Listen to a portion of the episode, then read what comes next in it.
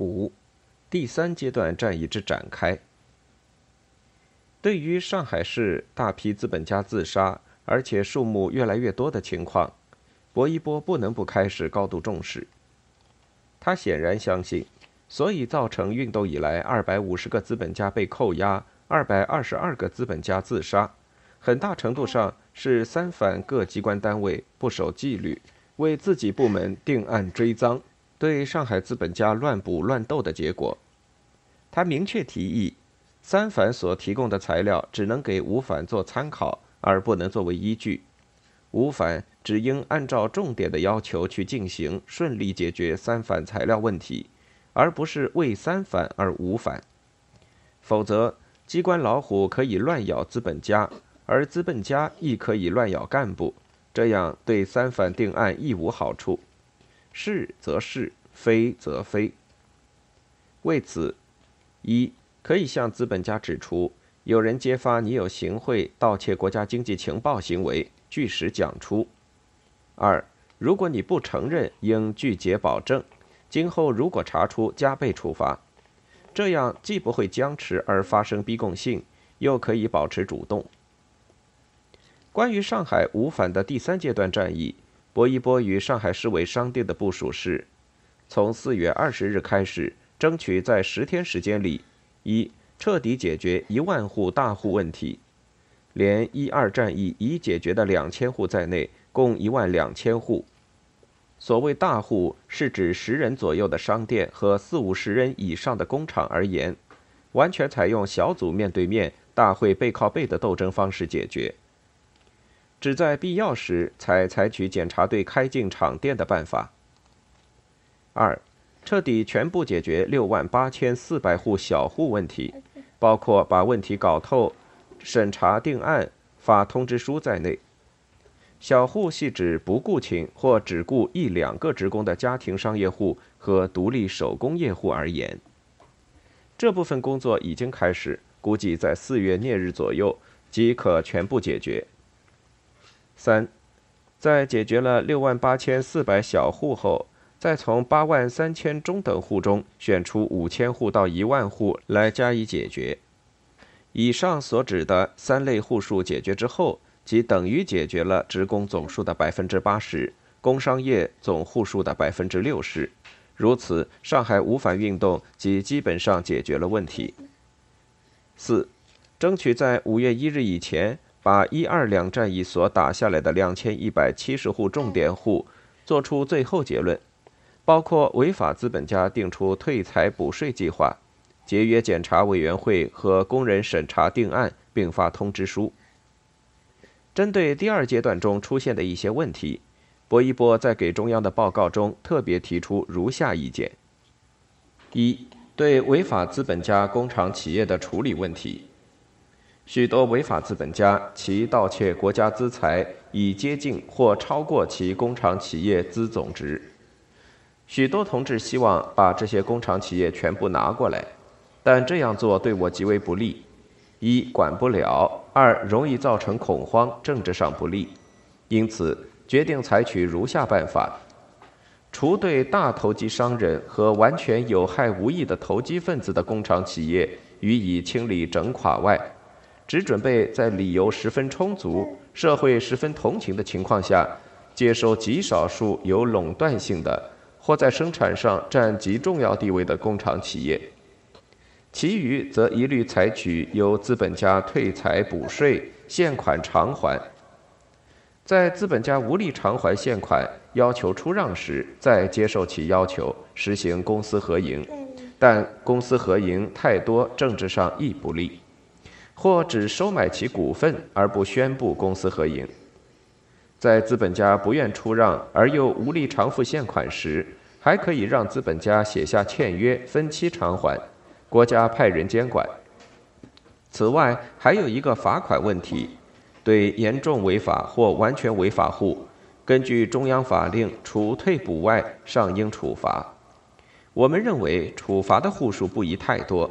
只要其能彻底坦白、立功赎罪，一般可以退补不罚。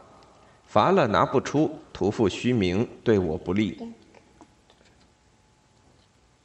二，加工订货问题，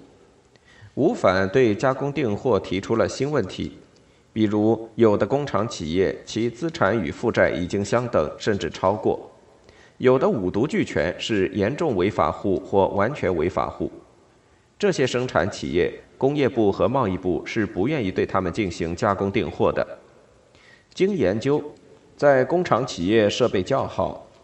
技术较进步、生产量大。工人多，并保证不挪用原物料、定金和加工费的条件下，可以而且应该实行加工订货，但需有工会做保证。这就自然提出工人监督生产的问题。你采用劳资协商会议形式，或采用新创的加工订货保证委员会的形式来实行监管。总之，要工人代表。高级职员和资本家共同签，共同负责。三，隐匿敌伪财产必须有明确界限，否则很易搞乱。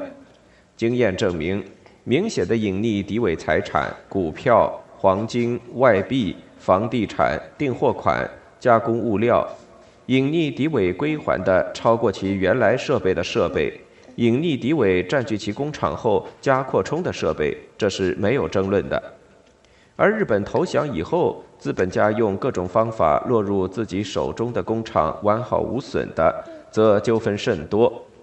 其中有些是经过合法手续用低价购得。许多同志想整这一部分，我们认为理由不充足，以不搞为宜。四，上层资本家三百零三人已在不同程度上保护过关。若按其盗窃国家资财的数目来说，大部需列入严重违法户或完全违法户，但这样做到以后继续团结使用将会发生困难。应根据其政治态度及其企业的设备、技术、产量、工人等情况，从轻处理。一般即以守法户、基本守法户或半守法半违法户的通知书。五，上海五反开始后，从三月廿一日起。到现在为止，抓起严重违法抗拒运动及人缘不好的资本家共三十余人。经验证明，抓多了好处不多。准备在整个运动中抓人数目控制在二百五十人左右，加上三反中已抓起来的二百八十人，则共为五百余人。准备要杀的人，现只选择对象和准备材料，预定为五个到十五个人。自中央决定总的办法后，再规定具体进行的步骤。对薄一波的上述意见，中共中央除特别强调要毫不迟疑地贯彻工人监督一条以外，更明确批示：中央同意上海五反运动第三战役的部署，和上海来电所提对五个问题的处理意见。关于加工订货的保证手续，除工人代表。高级职员和资本家外，还应加上订货代表和政府负责机关五个方面共同签字，使公司、劳资、买主、卖主各方面都能得到保证。隐匿敌伪财产不仅在有争论的部分，即在没有争论的部分也纠纷甚多。应知各地不要企图在这一次将所有隐匿敌伪财产的案件清理完毕。而应有意识地区别易于解决的和不易于解决的，急于解决的和不急于解决的，需要解决的和不需要解决的等情况，将不易、不急、不需要解决的案件推迟或暂时放下不去解决，留待以后再说。在目前无反胜利局势之下，各地捉人以少为好，有些已捉了而态度较好或情节较轻者。还可提早释放一批，各地五反在结束阶段可提出你们准备要杀的人数，以大城市与省区为单位报告中央，但不忙执行，也不要宣布，待中央统筹全局之后再提出控制的比例数字。一般的说，这个数字既要比三反少，又要使工商界不受震动，而只觉其死有余辜就好。对立即贯彻工人监督这一点，薄一波提出了不同意见。他指出，工人监督生产问题甚多。首先，必须明确其性质应该是监督生产，而不是剥夺资本家的私有财产权及工厂企业的经营管理权，包括其合法利润的使用权在内。其范围应做到废除后账、营业公开，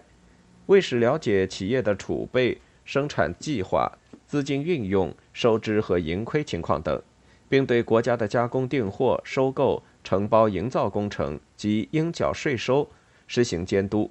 必须督促资方正常生产，防止消极怠工，防止五毒继续发生。其组织形式目前已采用加工订货保证委员会、生产委员会或沿用劳资协商会议的形式为宜。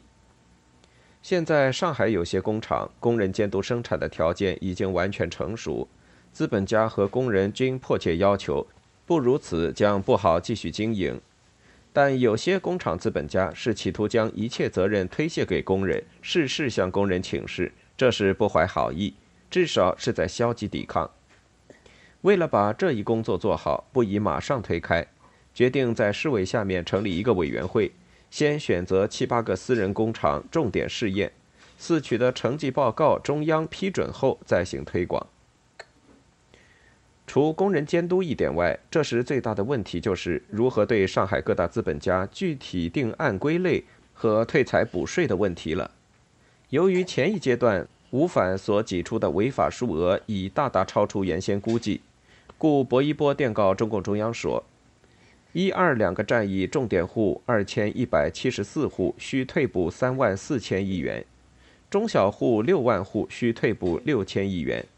两项合计四万亿元，无反结束，整个工商户需退补金额将达十万亿元，不包括罚没。这也许可能算得过火些，但打个七折仍是七万亿元。上海私人资本总值，包括动产与不动产在内，约为五十万亿。一九五一年的盈利是八万亿，除去所得税及抗美援朝捐献，则是五万亿元。很明显，这样大的数目，资本家是一下拿不出来的。而我们同志大多有抓一把和各取所需的想头。如果党没有正确而坚强的政策，就一定要搞乱。他主张，根据上海资本家的实际偿还能力，以及在政治上、经济上都做到有利，大体按照二二六的比例解决是适当的，即现款偿付百分之二十。退而不出，转为公股实行公私合营或公股私营，百分之二十，其余百分之六十左右则记账分期偿还。估计这样做既可得到实际利益，又对维持生产有利，政治上站得稳，社会上同情，资本家无话可说。与此同时，考虑到统战需要及经济生产等种种因素，还必须坚持对有代表性的大资本家保护过关的承诺。如此，就要求打破按违法数字定案的标准，而需要从其他方面找理由，比如按一政治态度很好，虽有违法行为，但一向民主并靠近我党；二对社会生产有一定贡献，如技术进步、工人众多、产品量大；三无论在政治上还是经济上均确具代表性；四。无反中带头坦白、立过功等四条加以鉴定，如此，则约有百分之二十左右的人可以列入守法户，包括荣毅仁、郭代活、刘洪生、金淑平、吴运初等人在内；约有百分之三十左右的人可以列入基本守法户，初步统计，百分之念五左右的人可列入半守法、半违法户。而列入严重违法和完全违法的，仍有百分之念五左右。根据上海市委的部署，上层资本家的互助互评活动从四月十八日开始转入总结会阶段，即资本家们一一在各行业各厂店的工人、店员代表面前做最后坦白交代，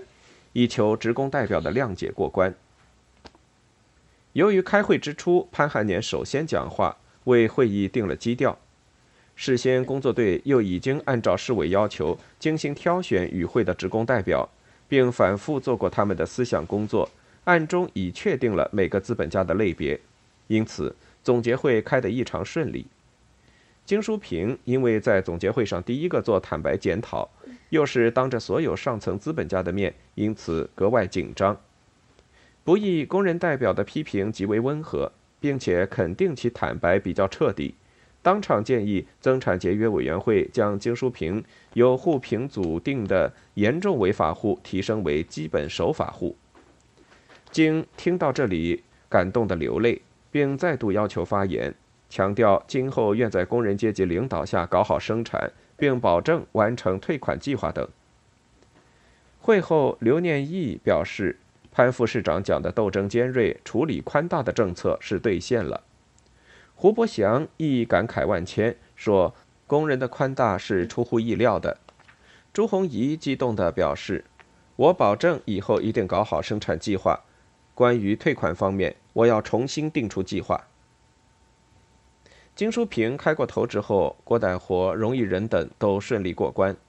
按照薄一波有的让他们衣冠整齐的过去，有的让他们丢盔弃甲的过去的部署，上海市委采取了带有明显区别的做法。如对身为市协商会议副秘书长的盛康年，因其是重点保护过关对象，工商联主委盛丕华的儿子，一贯表现靠拢中共和政府。故潘汉年亲自出席，听取其过关坦白，并在笼统地批评其对革命抱着客观主义态度，指出其组织的七一学习会是资产阶级糖衣炮弹的加工场所的同时，明确肯定了其三年来在工商界的工作成就。因此，虽然工商界与会人士对盛提出的问题较多，盛还是顺利过关，但对市工商联秘书长胡子英。鉴于其一向比较固执和傲慢，工商界上层人士一般对其较宽容。潘汉年不仅没有出席会议，而且工作队还组织了与会的总工会、工商联工会、新闻界、民主党派等单位的代表一起发难，攻得湖十分狼狈。上海市委于四月三十日专门向中共中央汇报了此次对上层资本家宽大处理的根据及情况，内称。一守法户四十八人，占三百八十九人的百分之十四点九。根据从宽处理的原则，其中大体可归为六类：一、解放前对民主运动有贡献及解放后历次运动中表现积极者，如盛丕华、胡觉文、馈延芳；市政府委员向书祥、民建中委沈于茶与宁思宏等。二、经营对国计民生有利的主要工业，工厂大、工人多、设备佳、技术好、生产丰、纳税多、作用大的，或在解放后积累资金，或自国外调回资本运入机器、扩大设备积极者，如刘洪生及其三个儿子：吴应初、荣毅仁、郭代活、刘敬基，经营棉纺工业有信心且有专长，注意工厂安全设备。简玉阶等。三，在技术上有一定成就，对今后国家建设有作用的专家，如胡汝鼎电机专家，魏如机械，严耀秋机械，杨顺生造船，黄素峰药学，于鹤细菌学。四，在无反中表现积极，交代彻底，带头检讨并帮助人检举有功者，如金淑平、罗伯照。汤地英、郭秀珍、邱在春、王坚士、蒋伯生、赵体润、史公康、陈敏山。五，在其他地区有较高政治地位者，如姚惠全。六，其他公司合营企业负责人或中小工商户问题不大者，如陈以生、王志兴、沈日新、习文光、蒋建秋、王子成。于显法、张锡朝、朱启章、杜子云、叶宝山、鲍学仁、瑞松祥、方子文、包蔚然、江杰三、蔡安富、王明贤、顾观全、刘义三、邱国良、秦开明、徐一寿、吴云山、林德年、朱克林，以上五十八人，即经营工商业六十六户。即工业三十八户，二基本守法户一百零六人，包括市协商委员四人，工商联执监委员三十四名，区协商委员会副主席七名，同业工会主委五十四名，各民主党派市级负责人四名，其他三名。以上一百零六人中，经营工商业一百二十四户，即工业四十一户，商业八十三户。三，办守法办违法户九十五人，包括工商联执监委三十五名。另有区协商委员会副主席五名，同业工会主委五十二名，民主党派市级负责人一名，其他三名。九十五人中，经营工商业一百一十六户，即工业五十三户，商业六十三户。四严重违法户两人，占百分之零点五。一系原以管联商业主委陈炳全。一系珠玉商业主委杨菊生二人作风恶劣，坦白不成，人缘不好，故给予打击。五，在初步定案的二百六十一人中，尚无完全违法户。至于留区检查的八十六人，则大半属于严重违法及完全违法户。现情及严重案，估计不至超过三百八十九的百分之二十。